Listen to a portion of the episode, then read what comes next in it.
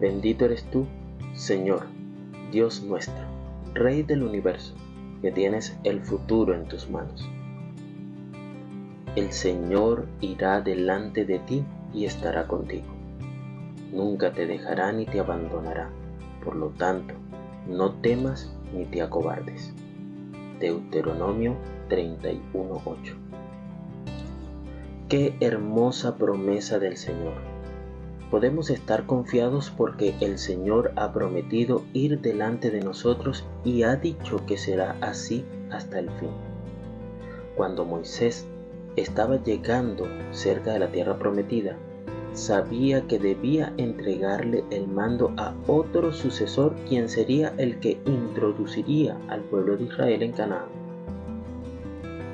Pudo haber estado triste y desanimado porque sabía que él no entraría. Sin embargo, encontramos a un Moisés cuidando del pueblo, instruyéndolo, instándolo a ser fiel al Señor y que no se apartaran de ningún momento de su trabajo con entusiasmo y dedicación se entregó a preparar a la congregación para recibir la herencia prometida.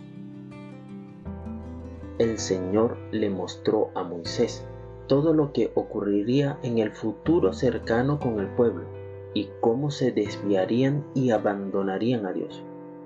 Es por ello que Moisés decide hacer provisión y les deja recordatorios para que cuando llegue el momento ellos puedan ver cuál fue el error y vuelvan de regreso a su Creador.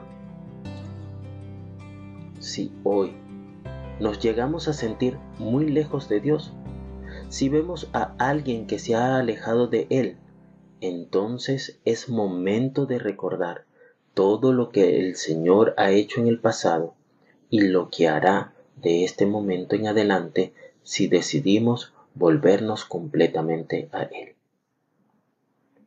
Que hoy el Eterno te bendiga y te preserve.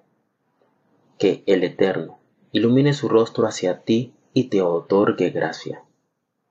Que el Eterno eleve su rostro hacia ti y ponga paz en ti.